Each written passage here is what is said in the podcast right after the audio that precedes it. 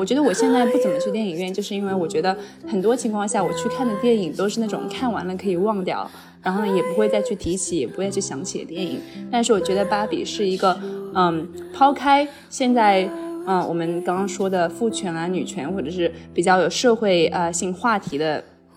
情况下来说，我觉得还是给我自己带来了很多反思。因为我觉得，包括是我既然自己在职场面临的一些一些困扰，或者是面临的一些呃偏见，我觉得都在这部电影当中展现了出来。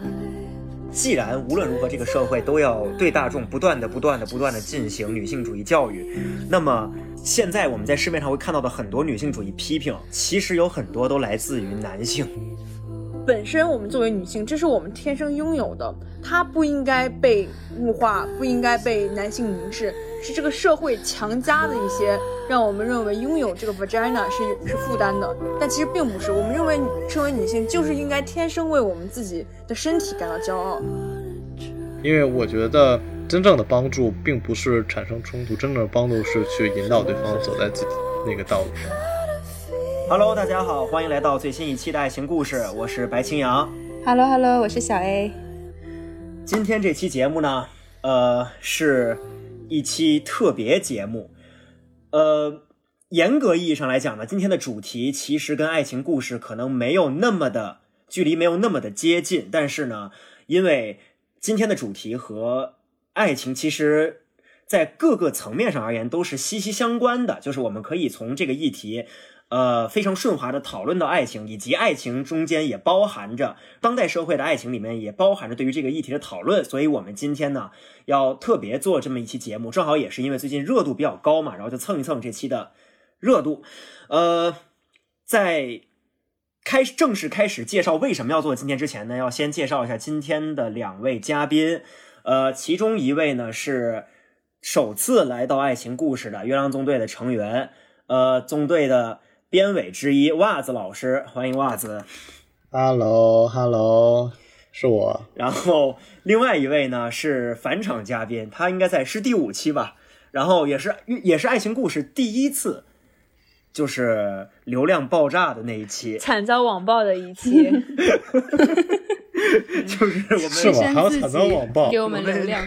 亲爱的小万老师，大家好，大家好，又来到了我们的。直播间是的，其实节目那个节目录制的这个地方，然后，呃，今天呢，为什么我们要做这期特别节目？是因为在三周两三周之前，当时呢电影《芭比》刚上映，然后呢，袜子老师就先特别特别，就是大就是急迟忙慌的就先去看了这部电影，然后他回来之后给我发微信。然后就是语基本就是语无伦次的状态，就是说这部电影实在是太好了。然后他他他真的觉得这是这个世代到目前为止就是拍的最好的电影之一。然后，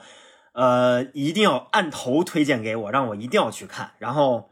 呃，因为当时本来《芭比》这部电影造势的时候就流量就很高了，然后当时他也跟另一部电影《奥本海默》在捆绑在捆绑宣传嘛，然后网上的讨论度非常非常的热烈。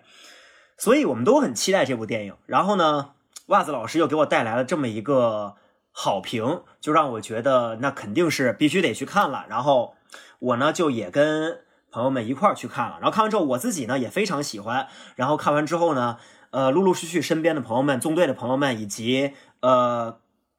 更就是越来越多的人都去看了这部电影。回来之后呢，呃，都对就这部电影的讨论度非常非常的高。然后呢，大家也都非常。越乐意在网上呢，就是表达对于这部电影的态度，无论是好像袜子老师那样的，还是坏，就是可能有很多最近大家网上也会看到嘛，就有可能说是破防，无论是破防也好，还是觉得它不够激进也好，也对它有很多的负面评价。就是这部电影都激起了一个呃讨论的浪潮，可能也是我们对于尤其是内地对于院线电影一个久违了的浪潮。所以呢，今天这期节目就是专门请到了两位嘉宾一起来跟我们讨论一下这部电影，以及呢这部电影所讨论的观点和呃它对于这个社社会目前所造成的一些影响。那么在呃首先在讨论之前呢，我想先挨个问一问今天就是除了我之外的其他三个人，就是什么时候看的芭比，以及看完之后的感觉是什么，然后还有就是。呃，为什么会产生这种感觉？我们我们就从先从就是带给我好消息的袜子老师开始吧。为什么他会让你觉得这是这个时代最好的电影？呃，考虑到你的观影量也是不小的，为什么他会给你带来这么大的冲击？以及呃，你现在就是已经过去了两周之后，这个评价有没有发生变化？嗯，首先什么时候看的？我记得反正是上映以后的第一个周末吧，我就去看了，但具体是哪天我有点找不到了。嗯，哎，可能是上映以后的第二天我就去看了。然后我当时是在小西天那个中国电影博物馆那块儿看的，中中呃中影国际看的。我看完以后，反正就觉得说，哦，这可能是我看过电影里面最好的之一了，至少它可以排到前三。就我可能。评不出来说这前三里面哪个是最好，但 at least 它是至少进入我所最喜欢的电影前三。为什么它这么好呢？就是我觉得说他在探讨一个女性主义的问题的时候，他没有很像现在主流的这样声音一样是呃一种自说自话的，或者说很说教意味的在说，而是他很巧妙、很精明的去。呃，去去去展现了这个问题，然后呢，以及他很好的给出了他所认为好的 solution。那与此同时呢，他同时也展现了一些男性主义的问题，就是，嗯，就是怎么说呢？在这种情况下，呃，在现在的情况下，我刚才听呃白强你说的，就是其中有一部分是有人觉得他不够偏激，那我觉得这恰恰是这个电影就是优秀的一点，就是它确实是不够偏激的，它。他并不是，他本身就不是打着冒犯别人的目的去去去拍这部电影的，他更多的是需要大家一起来，这个大家包括就是女性，然后包括男性，就是大家都需要一起去 work together 在这件事情上面，就是一个平权的事情。那么在这一点上，我觉得好的就是说，呃，因为平权这件事情不是自说自话，不是说哦，你单凭女性的力量，你要去就是。去推翻现有的秩序就就可以实现的，这实际上是就是在目前的一个阶段而言，既然它永远无法消除世界上是有两个至少有两个性别的这样一个事情，那么那么你就需要就是就是呃进行一个合作在这里面。那么这个电影好就好在说它在很大程度上面，嗯，在试图让两性达成一个互相视角的体谅理解，然后呢，并给出一个合作的 potentially。呃，方案在这里面，所以说这这在我看来是就是这个电影最好和最高明的一点，也是我最喜欢它的原因。当然，我作为一个男性，然后肯定也是站在男性的视角去看这个电影了，所以说，所以说我可能说和其他人或者说和大多数观看这个电影的女性的那个角度以及观点是不太一样的。嗯，不过只是说这是我的观点。那么时隔两周以后，我依然会觉得说，哦，这是一个很好的电影。虽然它里面会有一些瑕疵，不过就是瑕疵的部分我们可以之后再聊。但我依然会觉得它是一个很好的电影。嗯，就这样。那小万呢？呃，我是嗯上映的第二天就去看了。其实当天我是想去看首映的，因为我对这部电影一直啊抱有非常高的期待，是因为。他的导演是《小妇人》跟那个《伯德小姐》的导演嘛，然后我就很很感兴趣。就是芭比一直以来，大家认为芭比是一个非常呃呃，就是充满很多 stereotypes 的一种。和甚至严重点说，可以是物化女性的一种玩具。然后我很好奇，一个呃偏女权主义的导演，然后可以如何诠释这个故事。但是因为当天我刚回国两天，然后我觉得我可能会在影院睡着。我对于这种电影，我很我想给他我最高的尊重，所以我就隔了第二天再去看。然后看完之后，其实我我是非常感动的。就是我想说，呃，这个电影对我而言最大的冲击，抛开剧情不谈。是我第一次在国内的电影院听到有人真情实意的鼓掌，因为大家知道，就是我觉得中国人还是比较内敛的，在外面的话，我们并不是很会外放的去呃展现我们的情感，可能会说哦，在国外的影院会比较呃常见，遇到精彩的环节，大家会鼓掌啊，或者是欢呼。然后当时我看的时候，在中间呃，我就不剧透，呃，是什什么情节哈，呃，以免有人没有看。但是就是一对母女去那个芭比梦幻岛，然后去拯救这个呃芭比梦幻岛嘛。其中那个母亲啊，呃，发了一封感人，我在我看来感人肺腑的啊，针对女性在这个社会啊一些呃不公的呃现象。他一个非常好的一个演讲，然后当时在我左边的一个女生，她真的是发出了一声欢呼，然后开始鼓掌，然后我就听到淅淅沥沥的，我身边很多女生都就是自自发的跟他们一起，然后开始鼓掌。我当时那个内心是很感动的，在那一瞬间，我认为这个电影所表达的意义。就是就是它这个存在的意义就已经大于了他想表达的意义的本身了，就是让我看到一种女性的觉醒，然后这种觉醒让我非常非常感动，所以在我看来，我会给这个电影打至少九分以上。就是即使不去考虑，因为很多人对这个电影也有一些不满的地方，比如他认为他一直在重复这几年呃已经被所谓被说烂的话题，就是女权主义。反正在我看来，这个话题其实说多少遍都不够，但是。在我看来，以能让我们就中国的女性开始思考，然后开始去想这个问题，就是这个电影最成功的所在了。嗯，那么同样身为女性，呃，小 A 老师有没有什么其他的看法呢？或者你看你是什么时候看的？然后看完之后是什么样的一个状态呢？嗯，我觉得不得不说，就是芭比在我不知道在国内怎么样，但是因为我是在伦敦看的，然后他们在伦敦营销真的是做的非常好，就是上映的前一周加上呃后一周，全部都是被订满的状态。就当时我和呃我和之前小乔，我们俩想一起去看之前的嘉宾，然后我们俩就是看找遍了伦敦所有的电影院，全部都被订满，就只剩下来残疾人座位。然后我们俩当时就等了大概两周，然后所以我们才去看的。然后当时其实我在看之前，我已经在小红书上面就是看到了一些大数据给我推的，但是我就忍着没有点进去看，因为我怕剧透。然后其实我我因为我没有就是看任何关于啊芭比的新闻报道，因为不想要被剧透，所以我完全不知道这部电影讲的是什么。就我当时看海报，然后加上啊小红书上面有很多什么啊女主的穿搭，然后每天都换一个不同的呃粉色的装扮，我就我心里想的可能是啊像是。这部电影可能会讲呃完美女性，然后呢呃每天就是或者是穿搭类的，然后她的爱情，然后她的生活这样的这样的故事，然后所以我当时看完这个电影，我和小乔我们在电影院都是非常惊喜，因为我觉得像刚刚小万说的，嗯虽然这部电影可能就是啊不管在各个角度去看有很多不完美的地方，但是我觉得这部电影是是需要的，就是很多人。是这个时代所需要的，就很多看的人，我觉得更重要的是，他们这部电影给他们带来了很多启发。就是我自己，我觉得我印象最深的呃两处，嗯，第一处是我记得女主啊，他们最后起义的时候，就是呃，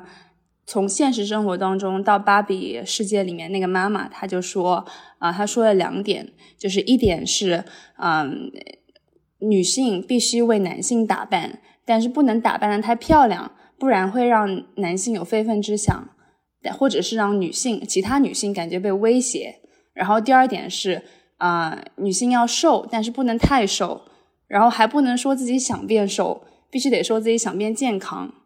啊，但还是要瘦，但健康也得是瘦的状态。然后我当时听到这些台词的时候，我就想说，我从来没有意识到。啊，在这个世界或者是这个时代，这个社会就是给女性就是有非常多的框架，就哪怕是变瘦、变健康，也是一种瘦的状态。所以我觉得很多台词都是非常有意义的，就是我觉得是这个时代所需要的。对，嗯，其实我发现咱们三、咱们四个人的观点好像基本其实基本上是一致的，基本上都是认为这部电影在现在这个时代是必须的，然后它有一些瑕疵，但是瑕不掩瑜。呃，我个人而言，观点也是一样的。而且我总结了一下刚才咱们四个人所说的，以及就是我结合最近一段时间我在网上会看到的一些评论，就是刚才咱们都讲到了一个很关键的信息，就是说，呃，这部电影不激进嘛，然后就是可能它传达的也是一些，就像小万说的，传达的是一些可能已经老生常谈，最近几年一直在说的话题。但是这件事情，呃，这个老生常谈本身可能被互联网的使用者所夸大了。就是我记得当时，呃，在我和小 A 老师当时还在一块儿，在牛津读硕士的时候，我读到过一篇让我还蛮震惊的学术文章，讲到了就是中国以中国为例，我们要做社会学研究，然后以微博作为它的这个样本池，然后比如说对于一个话题的讨论，我们可以在微博上一共采取到两亿两亿人声音的一个呃态度的一个话语池。那么这两亿人有没有可能代表中国的十四亿人呢？然后那篇文章给我非常直白告诉我说，不可能，微博的使用就是用户哪怕再翻一倍、翻两倍，它都不可能代表，它都是偏颇的，它都只能代表在微博上。呃，发出声音的能能够接近到微博，以及愿意在微博上发声那些人的声音，而这些人通常都有他们各自的一些共同点，而这些共同点呢，必然跟那些不愿意发声的人是形成区别的。所以，互联网上的声音永远无法代表中国的主流声音。就我当时，因为我当时是比较天真幼稚的认为微博的声音足够大，然后上面的一些可能样本都是动辄几千万，然后动辄上亿，那么它肯定具有代表性。但是在这种问题上，呃，这篇文章告诉我，就是它依然无法代表大多数人的声音。所以我们在小红书和微博上看到的，就是大家说啊，这这这部电影不激进，因为他说的问题大家都就我们天天说，然后都磨出磨出茧子了什么的。这件事情本身是真的吗？就是我们说，比如说女，就是女性不能，就是女性要瘦，也不能太瘦，然后女性时刻在男性的凝视的这种宰制之下生生存，这些事情可能对于我们这些人而言是常态，是我们每天都会听到的话，以及我们平时日常聊天的时候会聊到的。对于大多数人而言，更多的人而言是这样的吗？对于那些可能有没有，就是大家可能有没有想过？对于很多女孩子而言，她走进电影院看到《芭比》这部电影的那一刻，才是她人生中第一次听到有人告诉她，女生其实活在男性凝视的宰制之中呢。那我们可能想不到，小红书和微博的用户想不到，但是电影主创必须想到，美泰和好莱坞必须想到这件事情，所以他们要做的就是，他们要创造可能恰恰这个不激进、激进而又不太激进，然后呢？呃，要为女性说话，但又不能够一下子把所有男性得罪光，这样一种很温吞、很尴尬的这个态度，才是这部电影需要的一种态度呢。因为它，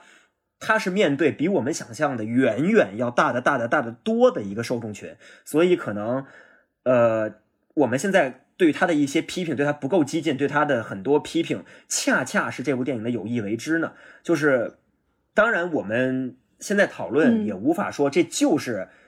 他们在拍这部电影时候的想法，但是我觉得，呃，至少我们在思考这个问题以及轻率的对这部电影下一些可能呃批评的意见的时候，时候可能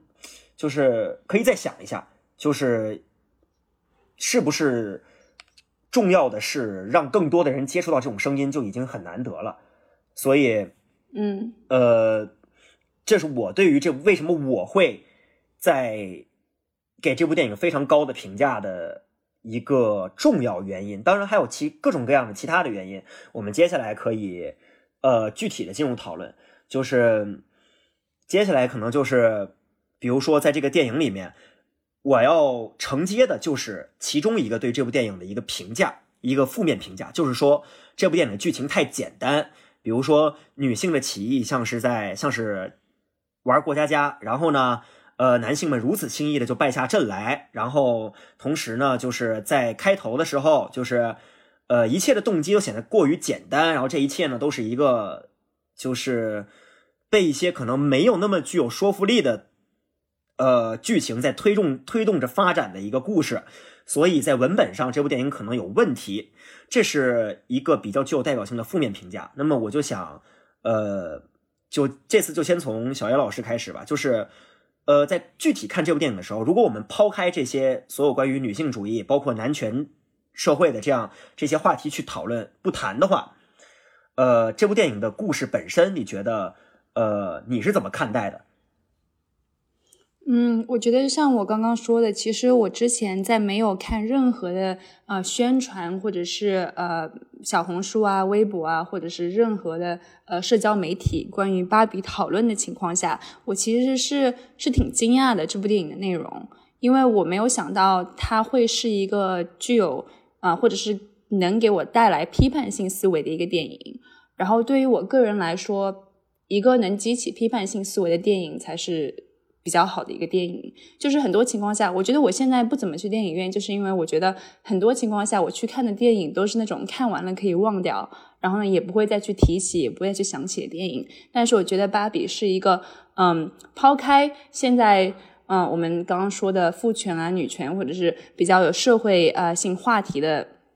情况下来说，我觉得还是给我自己带来了很多反思。因为我觉得，包括是我既然自己在职场面临的一些一些困扰，或者是面临的一些呃偏见，我觉得都在这部电影当中展现了出来。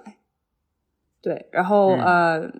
我想问一下，就是袜子老师，你是不是因为你之前也在外企工作，或者是我觉得外企的呃 culture 或者是企业文化下，应该是比较注重 woman power，或者是啊、呃女性男性权利相同，所以有没有给你带来一些启发，在工作环境下？嗯，我觉得这个地方就是怎么说呢？嗯，我没想到这个话题这么快就到来啊！就首先，首先我其实就是说，呃，首先这个电影的缺点方面啊，之前说大家会觉得它过转变过于儿戏啊，我是觉得说这个电影首先它不是一个剧情片，它不是拍的那个斯斯巴达克斯，这所以他们它不是一个史诗，没有必要就什么地东西都展现的特别的符合逻辑或者说什么的。现在这个电影已经两个小时了。然后，另外就是说，它很好的展现出来了，就是女性的困境，以及就是说现在这个社会环境下面，嗯，大家所遇到的困境，就是它很好的展现出来，而且以一个非常呃非常精确且易懂、通俗易懂的方式展现出来，让大家理解体会到就可以了。而那至于那些转变，比如说呃，Barbie Land 变成 Kingdom，然后呢，又 Barbie 们又夺回权力的这些转变，其实他们是如何转变的并不重要，因为这并不是一个指导纲领，嗯，它只是要告诉大家我们现在是这样子的，然后呢，我们之后该怎么做就 OK 了。那么，呃，关于小袁老师问的，就是关于职场上的这一点，其实我我我知道我这么说不太好啊，但但我估计也不会有太多的行业内的人听到，也不会有公司里的人听到啊。就是我确实觉得说公司在这里面做的不太好，就是嗯，不太好的点是什么呢？首先就是我所在的行业是一个就是嗯所谓审美驱动或者说创意驱动的这么一个行业，我之前所在的行业，那么大家会天然的觉得说哦，女性在这方面会更有更有优势，然后或者说至少你不能是直男，如果你要是男性的话，因为直男在这方面是最底层的，你至少是一个 gay 才可以是有优势的。嗯，在这一点上，性别偏见我们先按下不表。也因为是有这样子的那个就是性别的关系，所以说在在我们的那个工作工作环境里面会有大量的女性，就是就是三七分吧，我觉得可能是就是七分百分之七十可能是由女性构成的。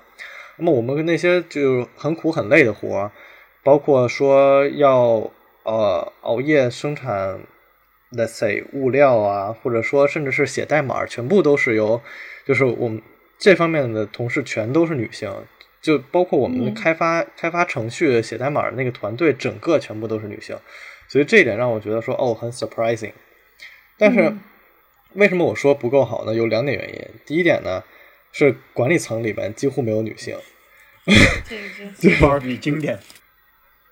嗯如果如果你看到公司的那个就是呃领导层的简介，他们都会放各个领导的那个大头贴上去嘛，然后大家都就是很阳光，然后呢很有艺术感设计的那种照片上去，我就发现就是可能没有，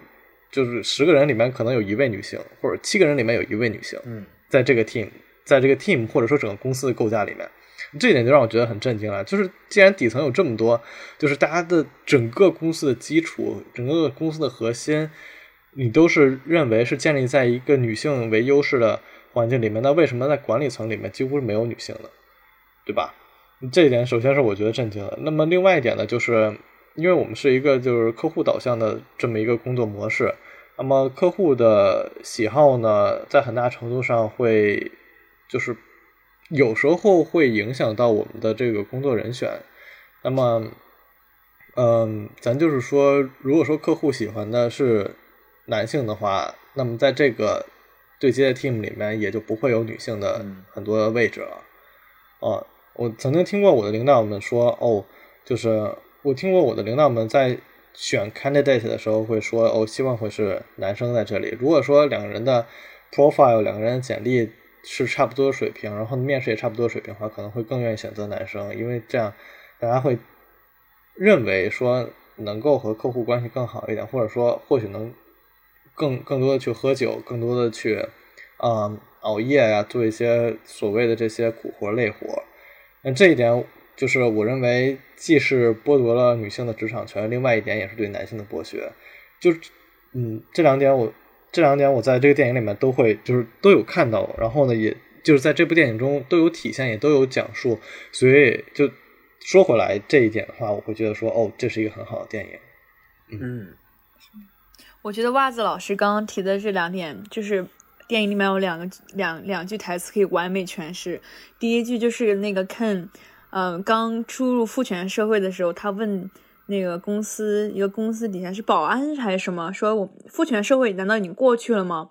然后那个人回答他说没有过去，只是我们把它藏得更好了。还有去到最后，呃，那个 Kingdom 被打倒以后，然后其中一个 Ken 呃提说能不能给我们呃也也一些权利，然后那个其中一个 Barbie 就直接拒绝他说不可以，你可以去呃寻找你自我，可以寻找你的价值，但你想要权利那是没有那是没有任何可能的。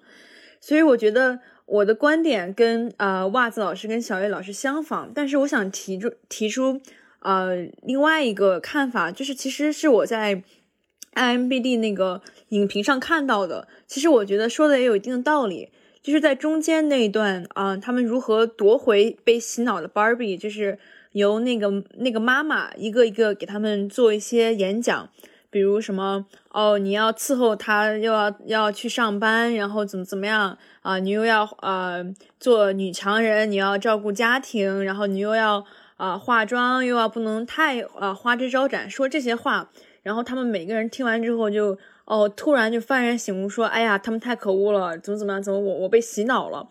然后那个影评是这么说的，说在 Barbie Land 里面，这些女人从来就没有经历过这些事情，因为 Barbie Land 是一个完全由女人掌控、女人之上的一个国度，她们从来对，比如你要给这个男人当妈，要当老婆，要当保姆，她们对这些是没有一个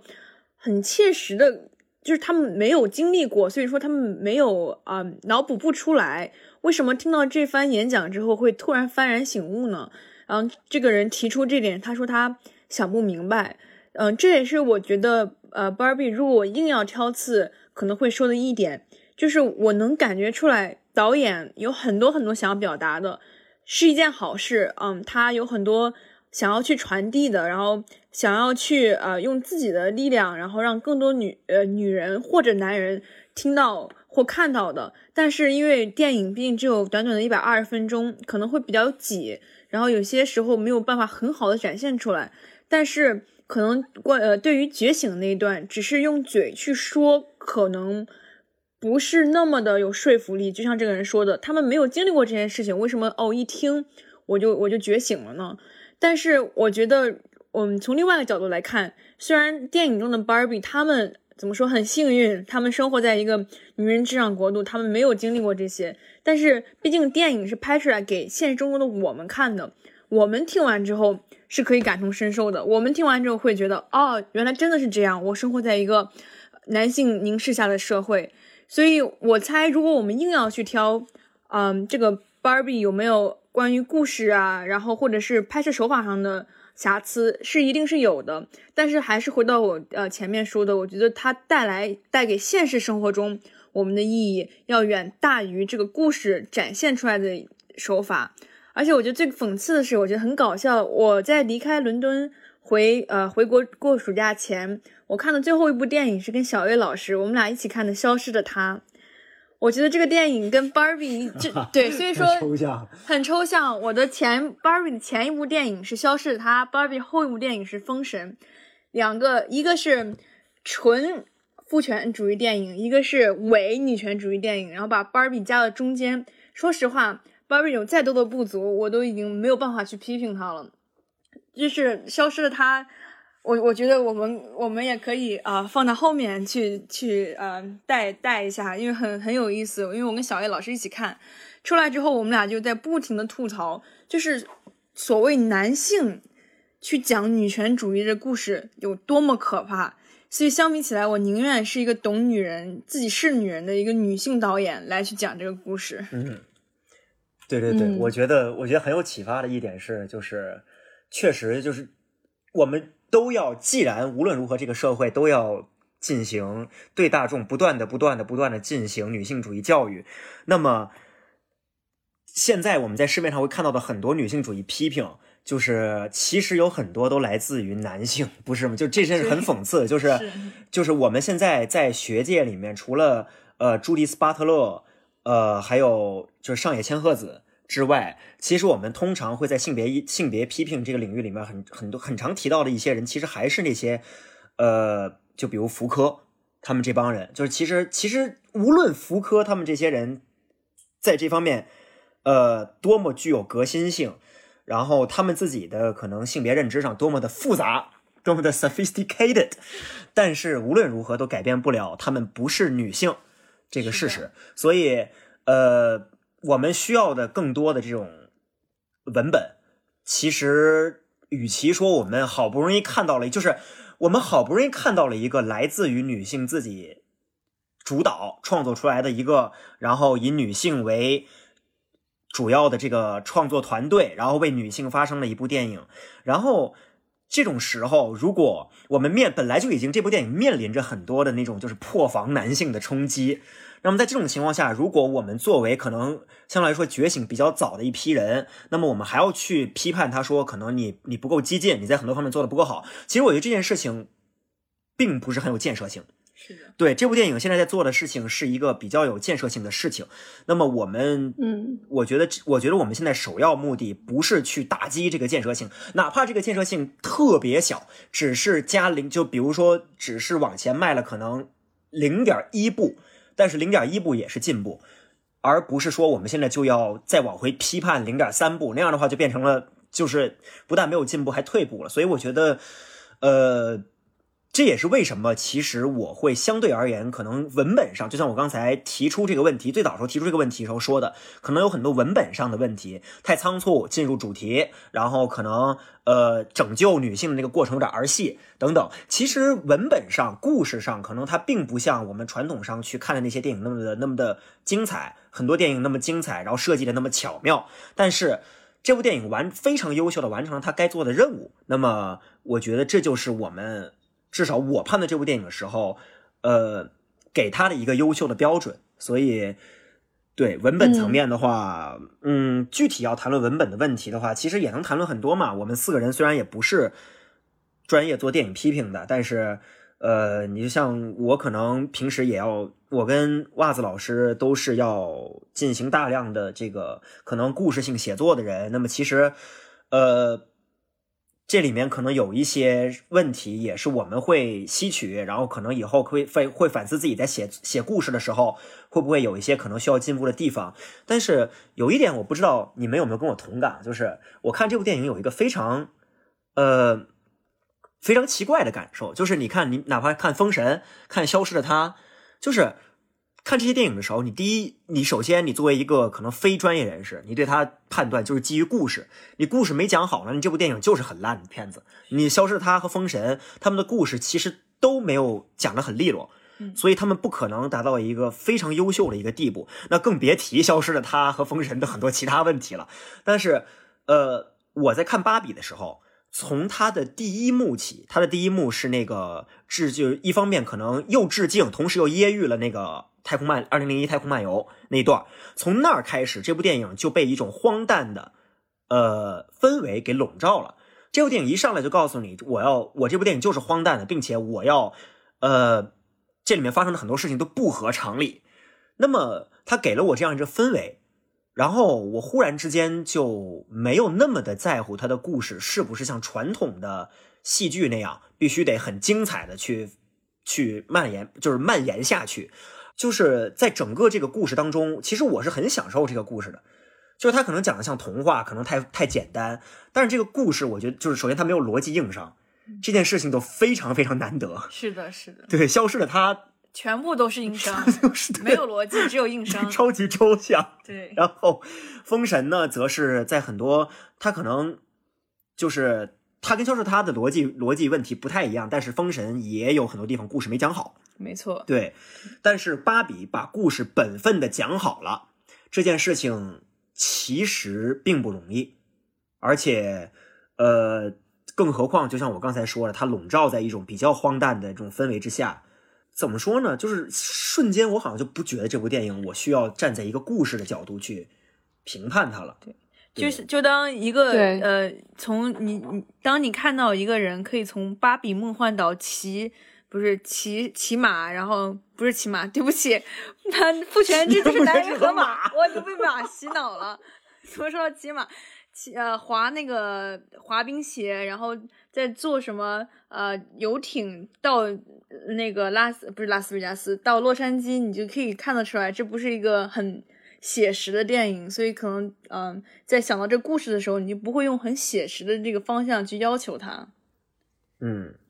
嗯，而且我觉得这部电影有点就是把，就是比较，也不是说比较沉重，但是在叙述这样的内容的时，会是比较一般情况下会是比较沉重的一种语境，啊、通过一个比较轻松的氛围来呈现，就像是刚刚小万呃提到那个马，就是我当时其实还是在沉浸这些呃对女性刻板印象的这些嗯自我反思当中，就突然 Ken 就说。嗯，如果父权社会里没有马，那我也没有什么兴趣。就这种特别搞笑的台词，就嗯把氛围拉到了比较轻松的的状态。对，还有一点就嗯是，之前刚刚小万也提到了，就是嗯，我印象比较深的一句台词就是啊、当时呃在在芭比重新在芭比世界主宰的时候，有一个 Ken 就过来问我们能不能有一个大法官的一个职位，因为当时嗯他们有个最高法院，然后呢啊、我记得。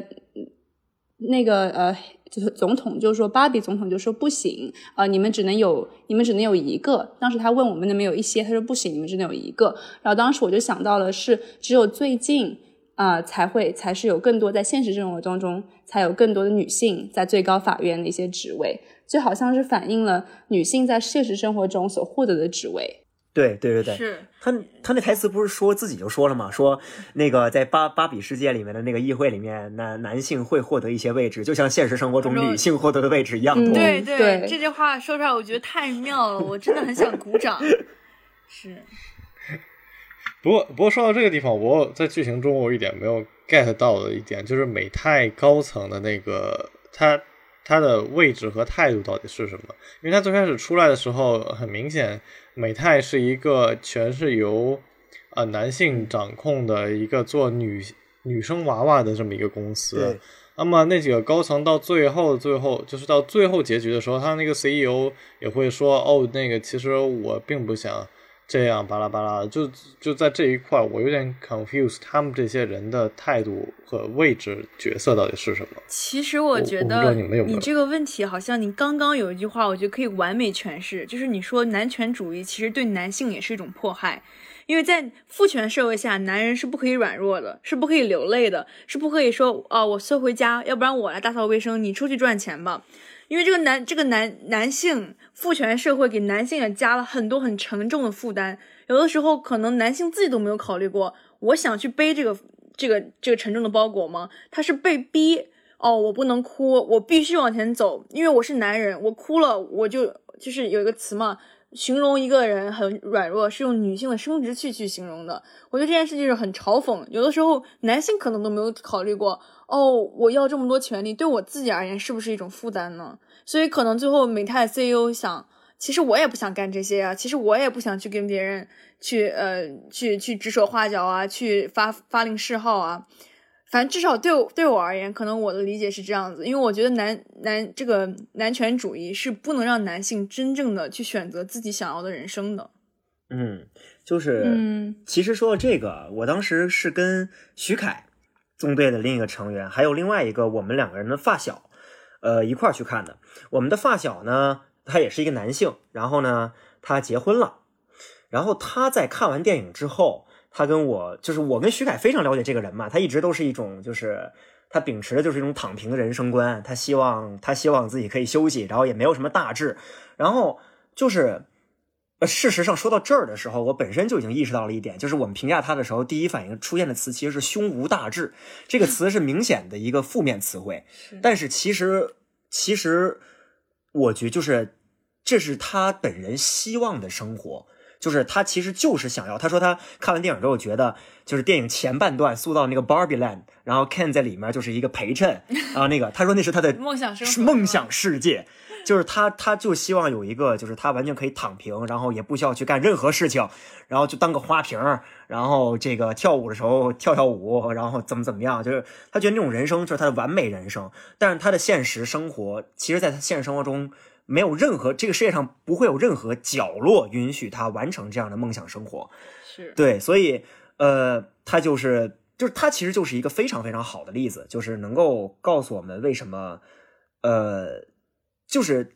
父权这个东西的一个荒谬。就今天在小红书上看到了一个，虽然是很老这很老的一个段子了，我不知道你们有没有看过，就是那个呃，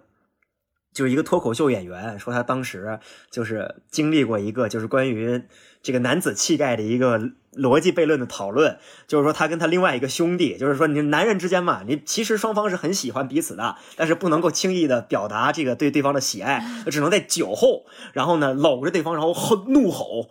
就是说那种那种方式来表达对于对方的依赖和喜爱，很有代入对感。对对，然后就是那个时候，就是旁边就是照常，他跟另外一个人就是你知道喝了酒，然后就是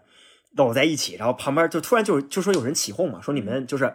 说敢不敢亲彼此，嗯，然后在这种情况下，然后别人就起哄，这时候就说挑衅他们，就是说你们连这点事儿都不敢吗？你们还是不是男人？所以这个时候逻辑悖论就变成了你不亲，就是你如果不亲这个男的，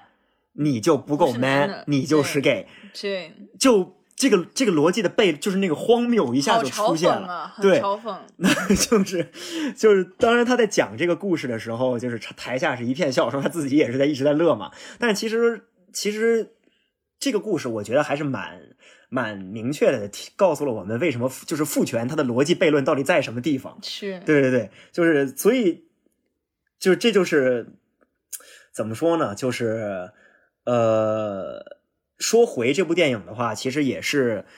为什么我会觉得这部电影非常非常优秀。它不仅就是它不仅仅就是它不仅提出了一个问题，让我们去注意这个问题，然后说我们要推翻这个制度，它同时呃，他站在了不同人的立场上去看待这个问题，然后。再再然后，他提出了他能够提出的一些解决方案。是，对，就是哪怕这个 solution 非常初级，也非常的幼稚，但是它已经在立的这样一个阶，就是展开了立的这样一个阶段，所以我觉得这是这部电影非常难能可贵的一点。然后，对，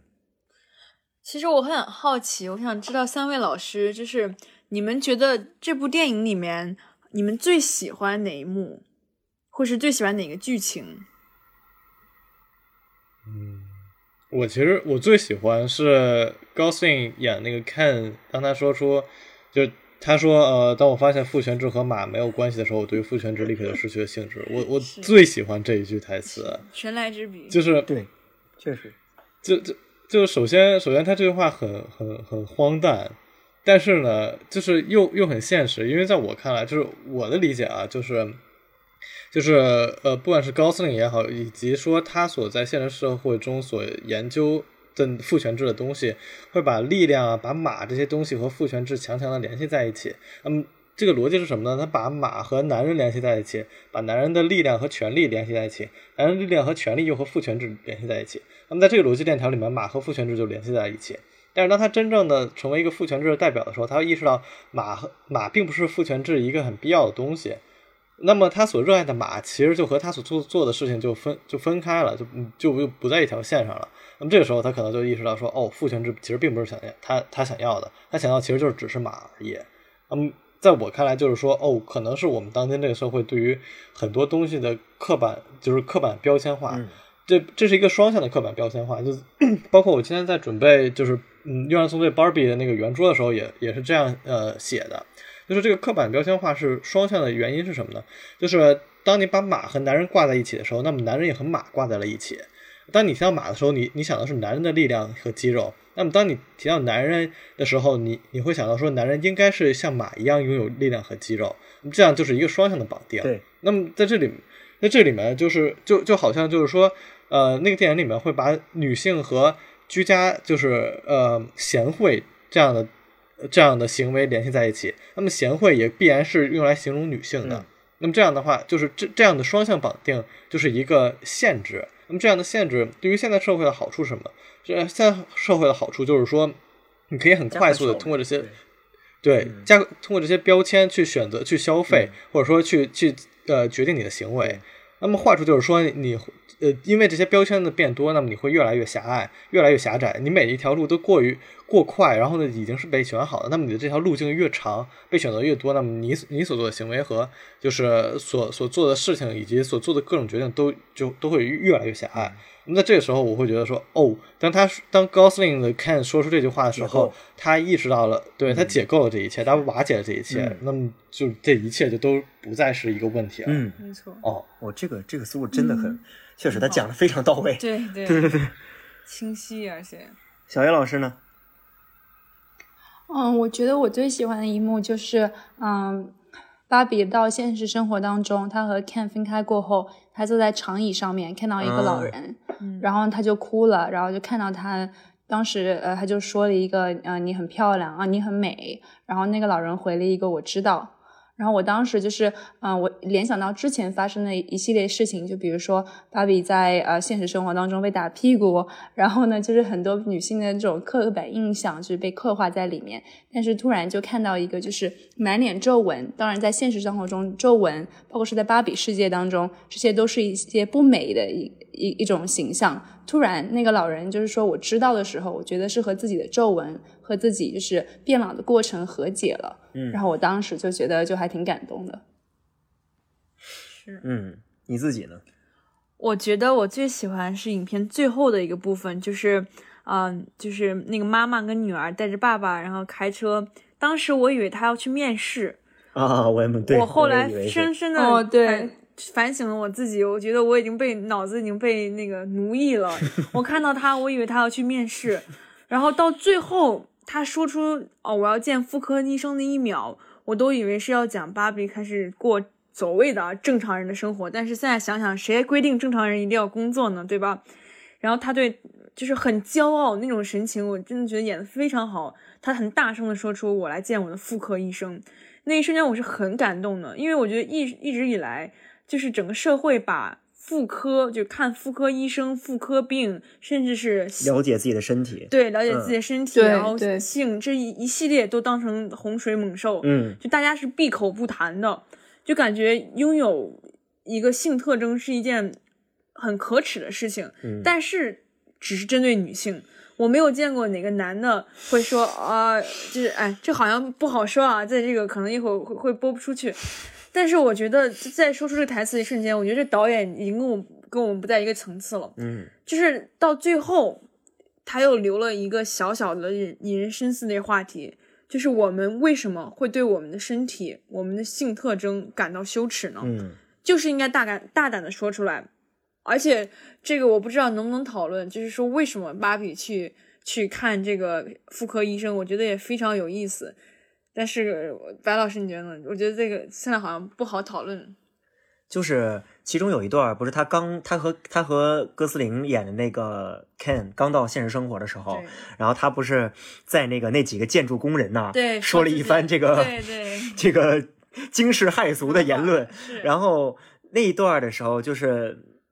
就是那个时候他他展现出来那个自信，是他作为一个非就是他那时候是非人。所以他不会有人的自信，不会有人的骄傲，也不会有人的羞耻。那个时候是一个阶段，是的，是第一阶段。然后他后来陷入了一些，比如 depression，然后陷入了一些一些焦虑，陷入了一些彷徨。嗯，那个时候他依然是非人，这是第二阶段。然后他真正变成人类之后，他依然是带着自信和那种就是像你刚才说的那种大声的说我要见我的妇科医生。那个时候，那个时候就是第三阶段，就是他。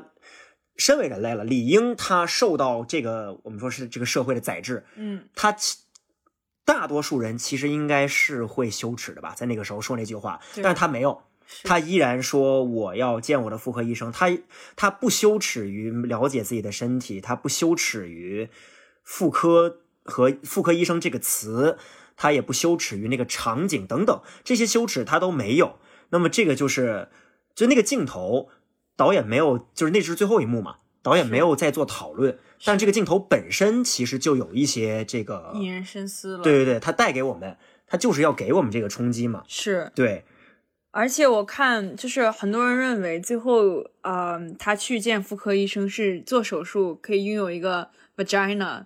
然后我觉得很有意思的一点是因为。我经常看到一些恨女或者恨自己的言论，就觉得这个 vagina 给自己带来很多的困扰，包括觉得自己经历了很多苦难，也是因为这个 vagina。嗯，但是芭比作为人类之后，她不一定是第一件事情，但很快她就去做手术，然后想要拥有一个 vagina。我觉得这个时候就是这个导演已经把这个性器官去剥离了性本身。而是我们作为很多人为为什么认为 vagina 会带来一个苦难，就是因为我们要生孩子，然后可能还要承受一些不好的目光或者不好的想法。但是呢，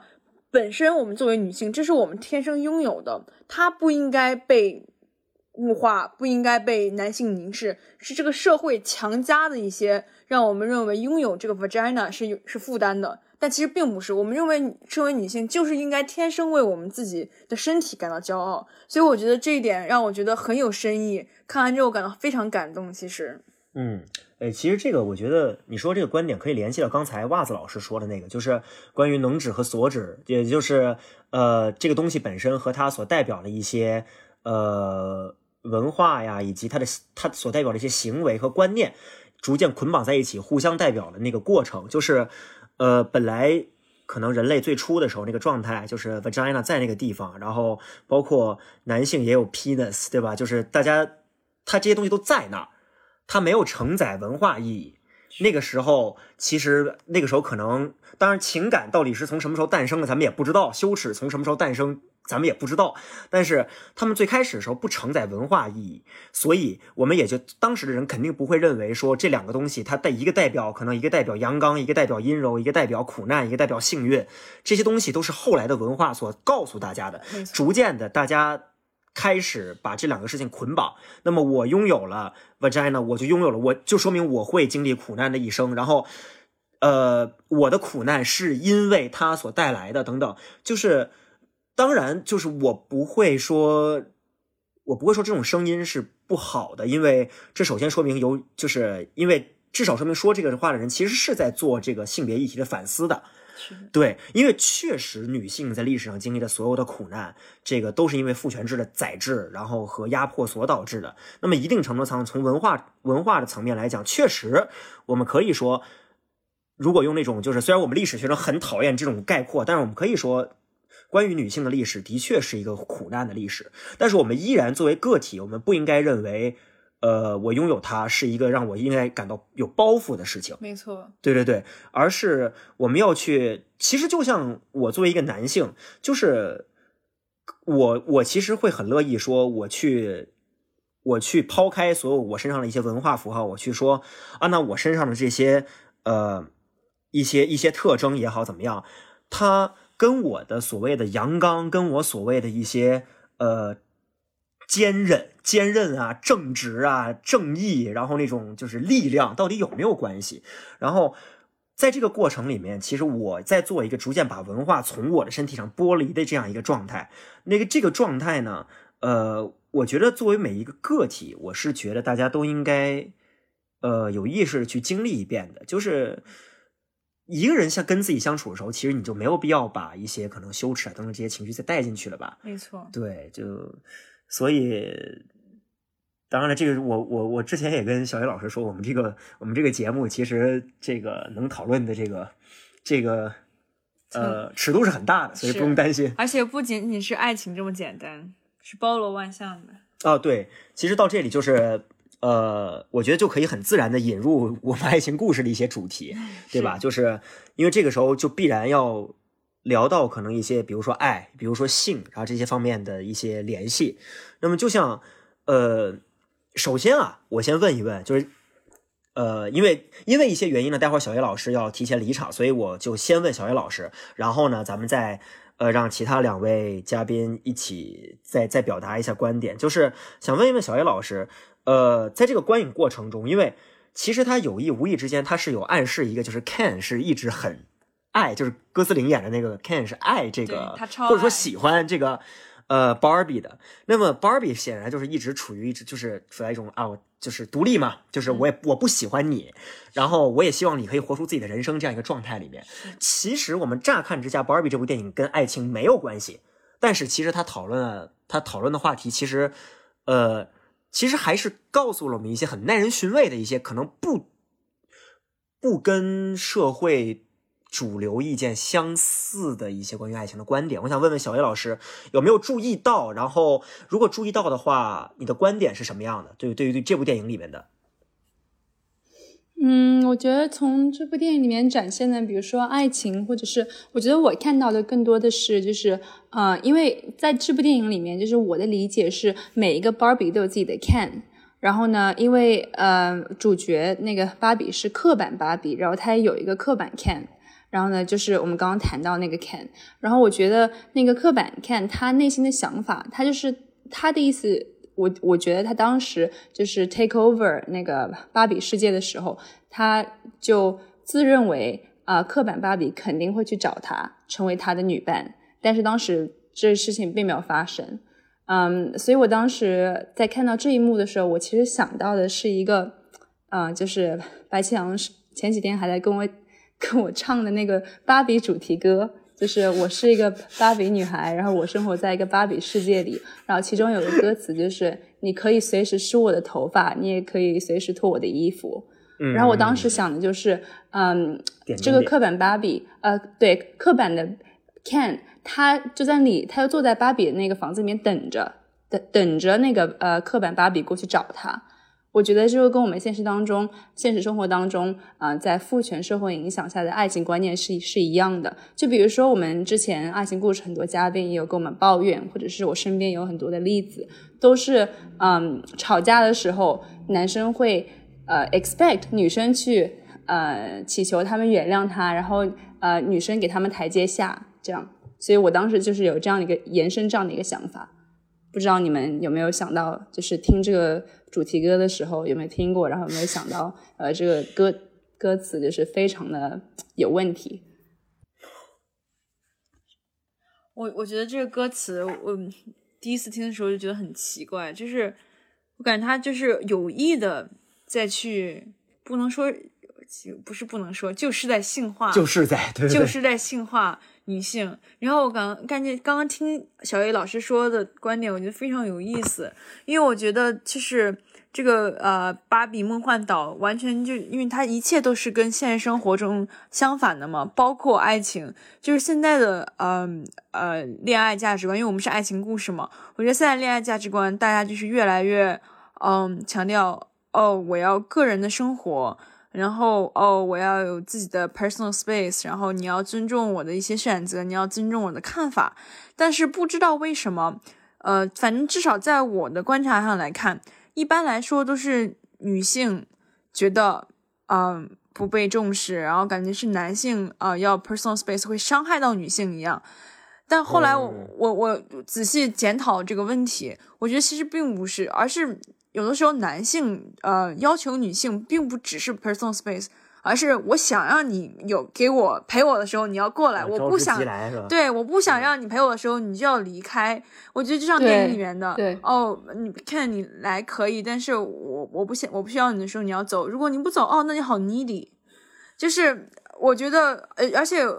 反正如果我检讨我个人，有的时候我会发现会陷入一种自证危机中，我会迫不及待，就像电影里面 Ken 一样，说哦，OK，我我走，我我你知道的，我我很好的，我从来我跟别人不一样，嗯、你需要呃 pers personal space，那我就给你，就跟电影里面的 Ken 一样，就是我会希望你来找我，但是如果你不找我，我会 play cool，就说哦没关系啊，OK。还有我觉得很有意思的一点就是关于，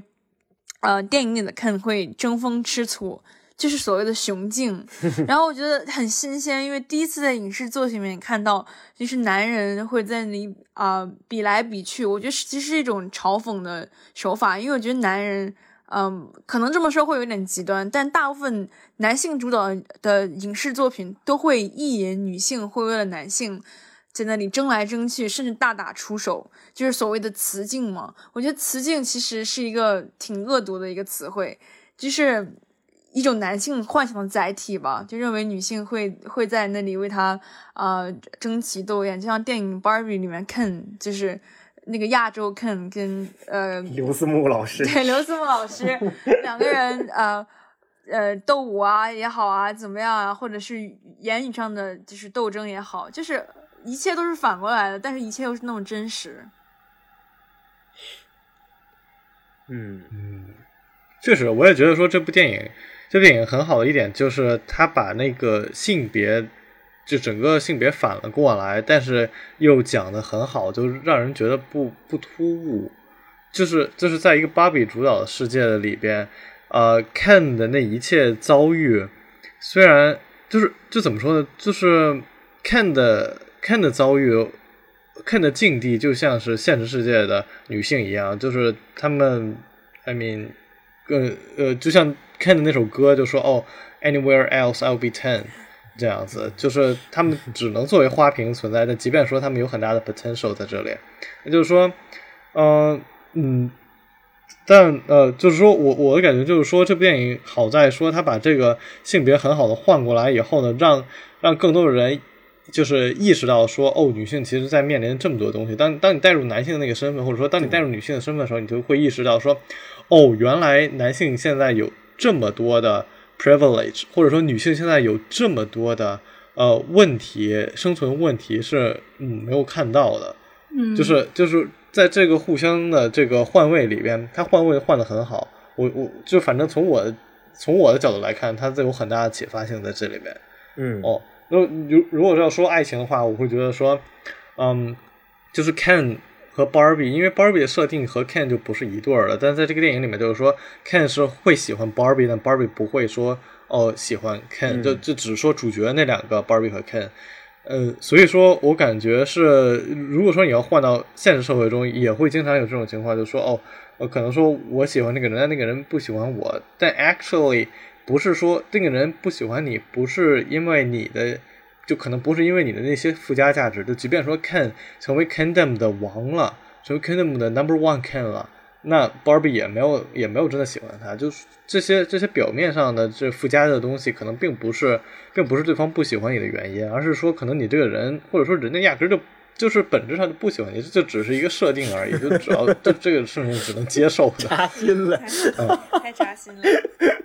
对对，就说明爱情其实跟那些就是就是怎么说，就这最真实的情感，应该是跟那些文化符号其实没有关系的吧？大概就是，哎，其实其实我觉得你这个给了我一个反思，一个启发，就是呃，Ken 以为他成为了 Kingdom 的王之后就可以。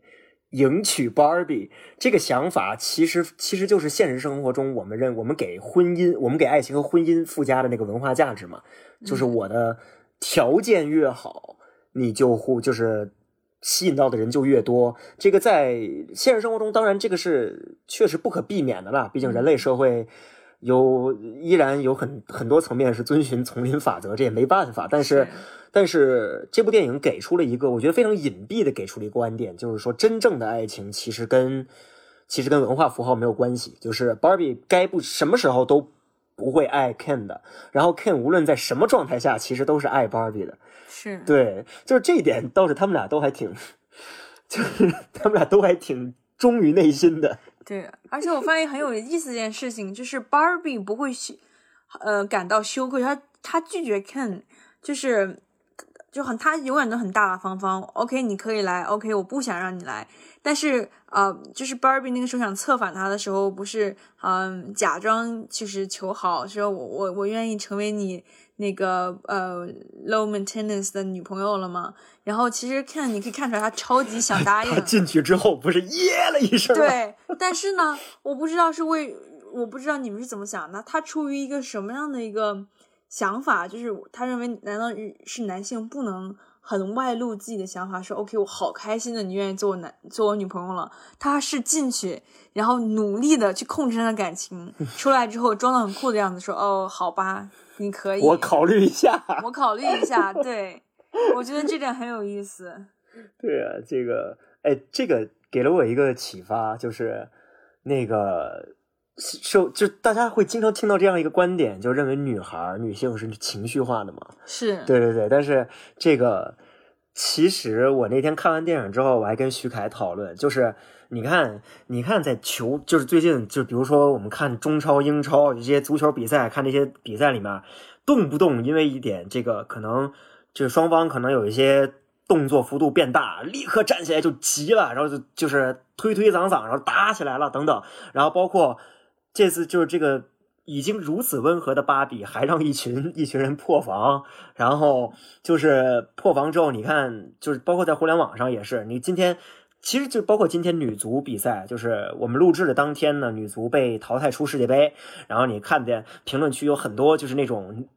就是男性用户会就是会觉得啊爽了，就是女足也不怎么样。那，其实其实我们观察这一切的一切，到最后我们发现，其实男性有没有一种可能，男性其实更情绪化？就是我相信现在在录制节目的各位都知道，我是一个多情绪化的人，我也从来不 伪装这一点。然后，然后我身边，你包括像小野老师，然后其实小，其实我觉得小万也是一个不是特别，就相对来说情绪波动没有那么大的一个人。是，嗯还好。然 后，当然了，袜子也是，为袜子的情绪波动也没有很大了，就等于是现在是一个情绪狂在跟 三个情绪极其稳定的人在录制这个节目。然后我身边接触到的很多人，其实都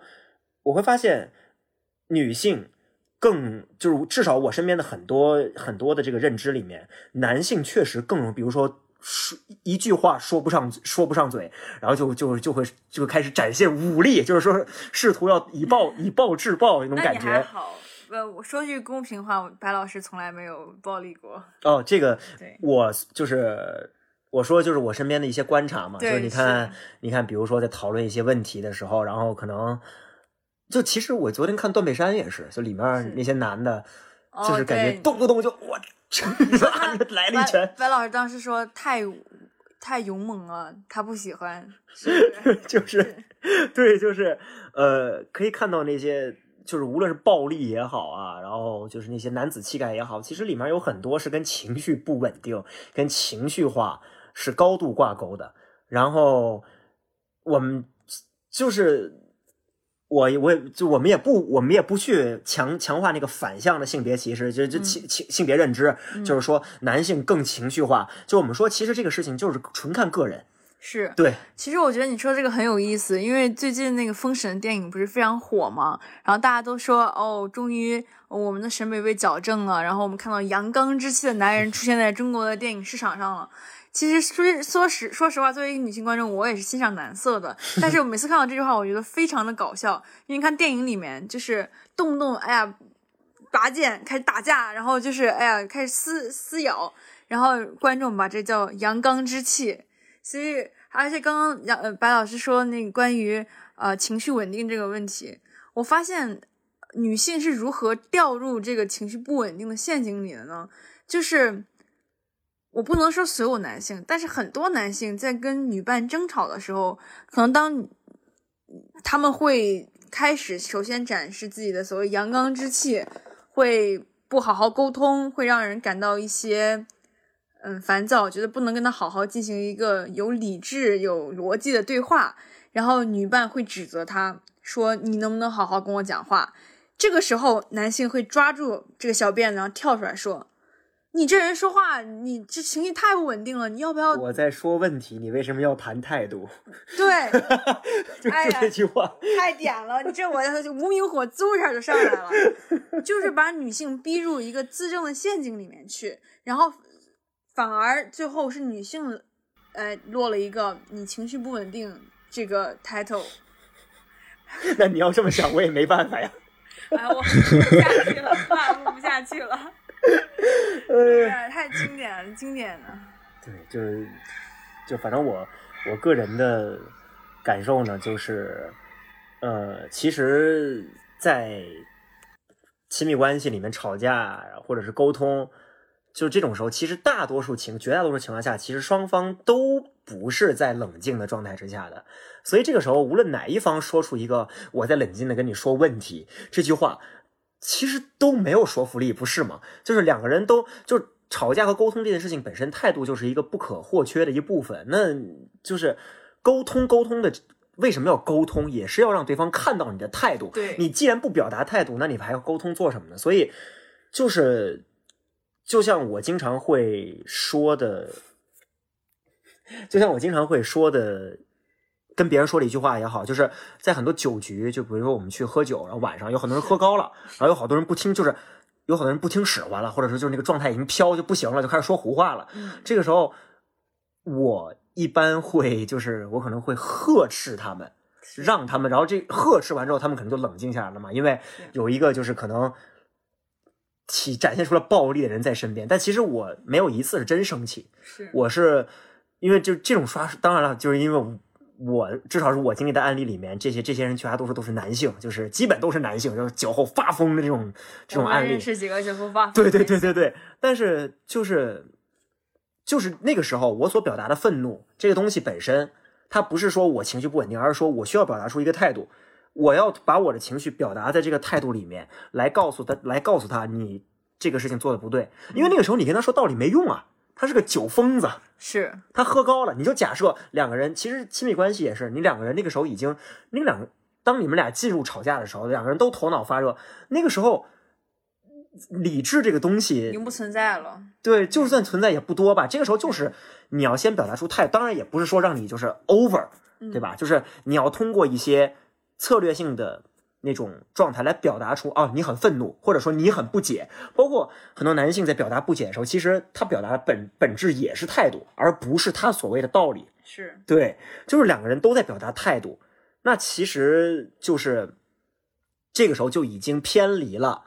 很多男性会说的，我只是想要跟你冷静的谈问题，而不是你为什么要你为什么就是要要聊我的态度等等，因为你也在表达态度，所以就是。这也是就是联系到我们更早讨论的嘛，就是所谓的 masculinity，然后在嗯亲亲密关系里面为什么逻辑有问题？是的，对对对，是的，我我就听我刚才听你说那个酒后酒后那个发疯呃就撒疯的那个地方，我是会真的生气。就在这种 situation 的情况下，我是会真的生气，因为我我不知道为什么我要跟一帮大猩猩在一起，你知道吗？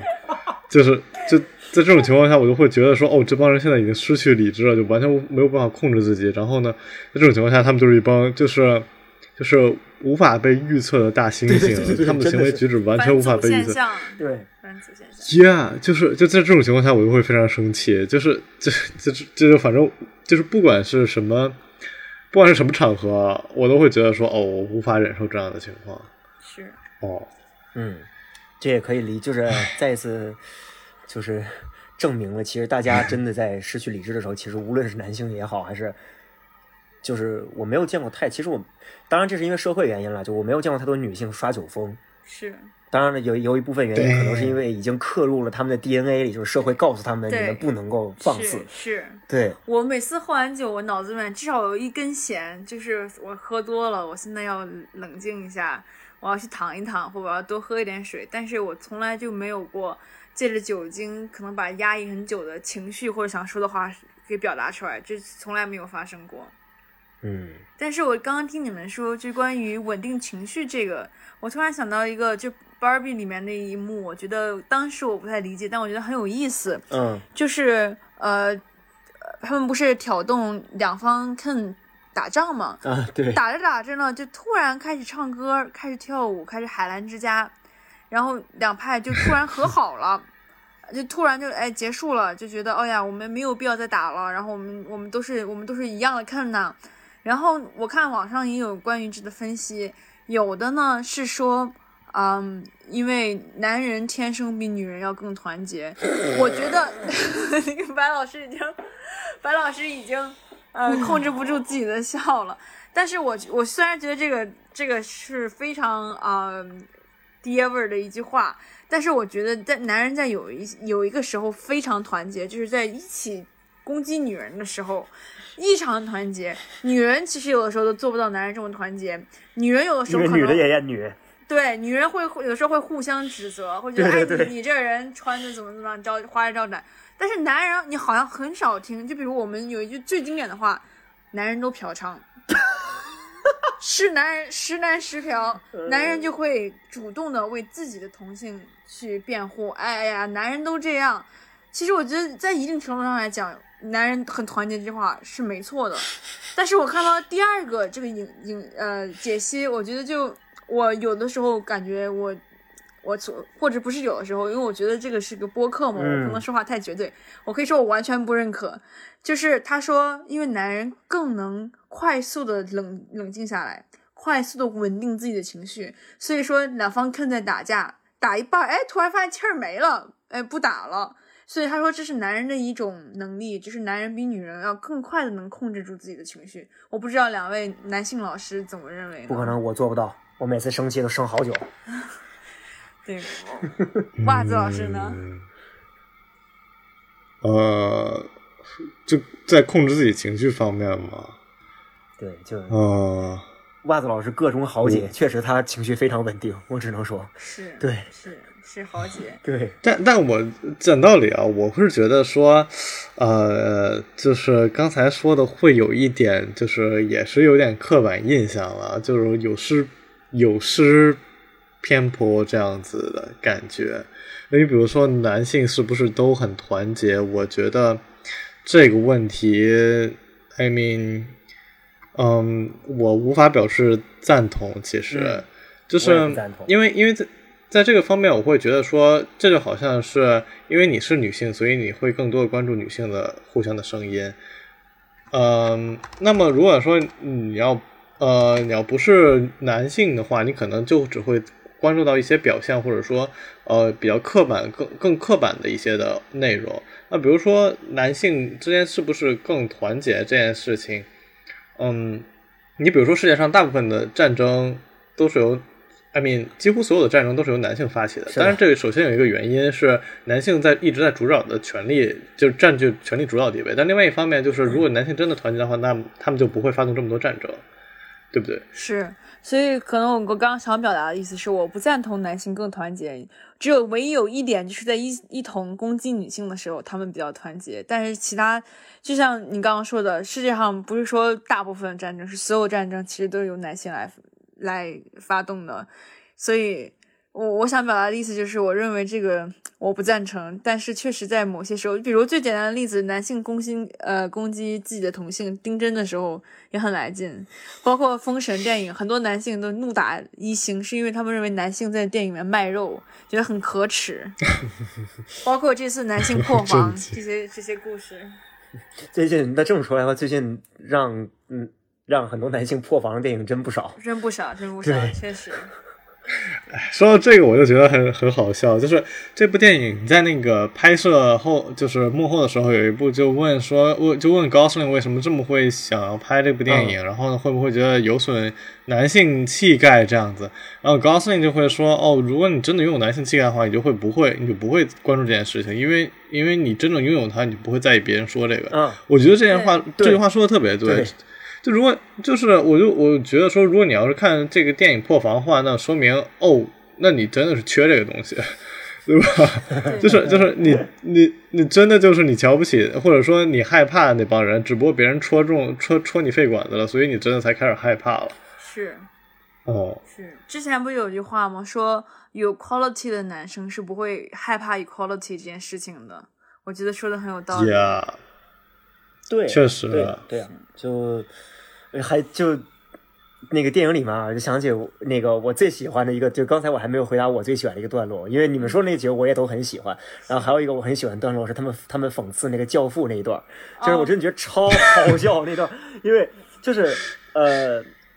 我我们我们也不遮，就是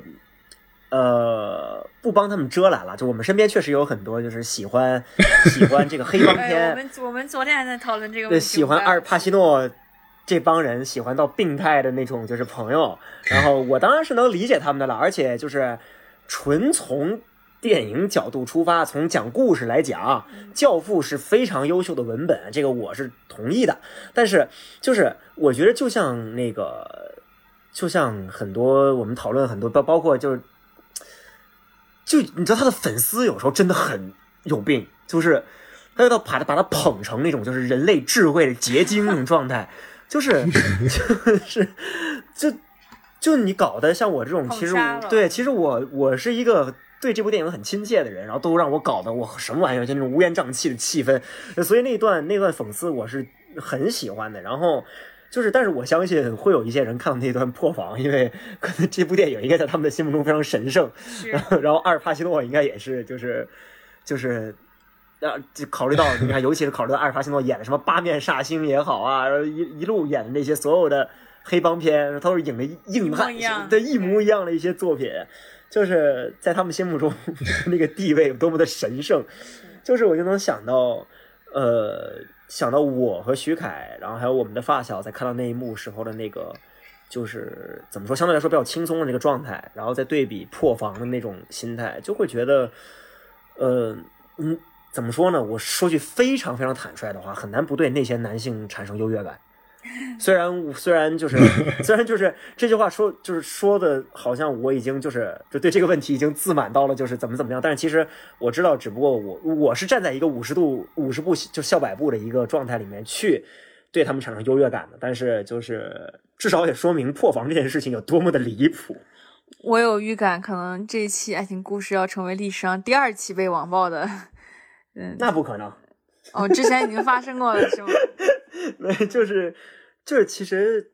其实做了这么期这么多期下来之后，爱情故事的价值观应该是一以贯之的，我觉得是对，就是这部这个。播客的听众应该都是跟我们想法差不多的人吧？对，要不然前期已经已经不再坚持下去了。对啊，而且表达了，如果表达万一表达了跟我们的观点不一样的态度，应该就是我觉得大家应该会很严肃的反驳吧。但是我我是我是反对一切的网暴的，就是希望大家就算听到跟我们不一样的观点的时候，也希望大家不要就是通过那种语言暴力的手段去反驳，理智讨论。对对，理智讨论。因为就就像我觉得芭比，就是回到这部电影，就是我觉得芭比做的非常好的一点是。就是当父权制已经病入膏肓，然后给我们带来这么多痛苦的伤害之后，他依然用一个比较轻松、比较戏谑的一个方式，而且是那种循循善诱的方式，告诉我们，呃，其实还有一种社会建构的可能是女性可以获得更多的权利。那么这一点，芭比。女性肯定比我们这些男性要更，就是哪怕是我跟袜子老师，就肯定比我们要更多的遭受到暴力、语言暴力，然后生活中隐形的各种暴力也好，女性会遭受到更多。但是他们依然强忍着这份痛苦和他们想要去喷发的那种心境，去拍摄了这样一部温和的芭比。我觉得就已经说明了他们在这件事情上的态度是多么的，呃，就是他们已经领先了我们。多少部了，所以就是回到最根子上来而言，这也是为什么我会认为这部电影非常优秀的原因。嗯，我同意，我同意。我觉得这个地方是这样，就是就是说，虽然就是我我可能不会说那个呃，我会说我我不会说我会有更高的优越感去看待破防的人，那我会觉得说，就是呃，像像你刚才也说的，这个电影是以一个相对温和的方式去讲述这个，是去讲述现现状嘛，对吧？所以我我想是说，嗯、或许对于很多破防的人，我会希望大家可以。呃，冷静下来去思考一下现状到底是不是这么回事儿，就是你不要抱着自己的偏见，就抱着自己现有的那些成见去思考这个事情，而是真的去听一下这个电影要讲的故事。就是，就是我感觉大家如果说你呃你会因为这部电影破防，或者说你 potentially 会根据会因为这部电影或者说它所传达的价值观破防的话，那我觉得你或许需要获得一些 enlightened。呃，你或者需要一些指引，就是你你应该去，就是我觉得可能会更多的去了解一下现在的现状到底是什么。如果说，如果说你真的意识到说，就是嗯嗯哦，现在女性的情况真的很，就是呃，我们这个社会并没有在创造一个很公平的机会给男性和女性，那么你就会支持这部电影。嗯同时，这部电影其实讲的并不是说哦，希望希望女性可以占据所有的呃权力的中心的位置，就是女性来引导这个世界的走向。这部电影并没有在讲这个。然后呢，这个价值观，这个整个的底层逻辑也并非是讲这个的。这个其实是是是是在说，大家都应当有公平的。就是呃，公平的机会在这里，每个人都是同样的、同样的机会、同样的竞争，这样的话才是一个更更好的环境。这样的话，对于不仅是对于女性的一个支持，同时也是对于男性的解放，就是就这是 benefit for both side 嗯的一件事情。所以说，就说真的，就是如果说如果说你周围有人。呃，如果说你或者说就是听众朋友们有人在在因为这个破防，或者说你周围有人在这个破防的话，我希望大家不要说是那个针锋相对的去去沟通啊，就是就是真的去坐下来去感化一下对方，或者说去去指引一下，去引导一下对方，因为我觉得真正的帮助并不是产生冲突，真正的帮助是去引导对方走在自己那个道路上。哦，我觉得袜子老师说的就是回到了这个电影，我们最开始讨论它的意义，就是它给了很多不了解女性权益或者不了解女性在这个社会的处境的这些人一个契机，让他们看到，让他们听到，如果他们有心，他们可以更深入的了解。嗯。就是因为我记得我我初中的时候最开始看啊、了解到女权主义，其实是因为我我小时候是哈迷嘛，我喜欢哈利波特，然后赫敏的扮演者 Emma Watson，她在啊、联合国曾经发言发表了一个关于 Me Too 的演讲，啊，对，当时我就很吃惊，因为我发现她在讲女性权益，她并没有在面向女性讲。Me too 是其实给男性说的，是给男性听的。是男性对于男性，我也是。哦，不是，是 he for she，sorry，不是 me too，是 he for she，嗯是关于他认为女性主义如何应该也通过男性的视角去出发。所以我觉得这个电影的意义就是对于女性，对于我，我比如我跟小 A 这种我们已经呃可能了解很深入了解过女性处境、女权主主义的人，我们认为我们能找到它的意义。对，对于一些可能第一次听到别人告诉你说哦。原来我也可以为了我自己的健康去考虑，而不是为了漂亮或美。这些女性来说也有意义。那么作为男性而言，如果你听到，如果可以，你可以共情，你可以去了解。哦，原来我身边的女性，我的妈妈、我的姐姐、我的我的女儿、我的老婆，她们的社会中的处境是什么样的。所以我觉得这个电影是不是给一个群体看的，而是给每一个群体看的。嗯，就我觉得结合刚才总结刚才你们两个人说的话的话，我会觉得，呃，反而会不会在破防的这个过程里有一个积极的 potential，就在于，我觉得啊，我以我的判断来讲，我觉得看这部电影破防有两个可能，第一个是，呃，Barbie Land 里面建构了那个世界。让就是对于他们来说过于不适，就是男性怎么能够这么的无可有可无，然后女性就就站在那占据那些所有重要的位置，这实在是太刺太刺眼了。这是第一个可能。第二个可能是就是 呃，就是当他们他们其实因为看到了这个世就是那个世界，然后他们意识到了就是那个世界，呃，其实对 Ken 就是可能就对于 Ken 他们自己。比如说，他们把自己带入到了 Ken 的视角上来看的话，他们会觉得不舒服。那在那个时候，他们突然意识到了，如果这个世界他觉得不舒服，那如果我是一个女性，然后我可能也会对现实生活不生不舒服。他可能意识到了这一点，但是他不承认，他不敢承认。那这可能是第二个破防的点，就是在第一步破防和在第二步破防这两个，其实如果我们稍相对积极的去看待的话，可能会成为他们去反思这个问题的第一步，就在于让他们意识到了一个。如果男性是配角的世界，对于他们而言是不舒服的，那他们的母亲、他们的妹妹、他们的姐姐、他们的妻子是配角的世界，他们这些关他们他们所关心的这些人，他们会舒服吗？我觉得就是我希望可以成为这些破防的人的一个重新去不破不立嘛，希望可以成为立的一个关键点。是对，我觉得这是。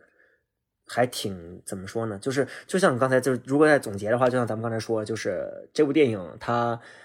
我们在这里，无论是我们几个人也好，还是网上的评论家也好，其实大家发表观点都是轻松的，大家可以随便的说出自己的观点，然后去谈论这部电影怎么怎么样。但这部电影所要做的，远比我们说说话要更加的困难，以及面对的险阻会更大。他要面对的不仅是男性的男性社会的那种。那种反反噬、破防也好，还是阻力也好，同时他们也会面对一个客观现实，就是这个世界上绝大多数女性依然是没有意识到自己其实是在被剥削的。没错，对，所以温和可能是不得不采取的一个，对，就是策略吧，权宜之计。对，嗯，是，嗯嗯。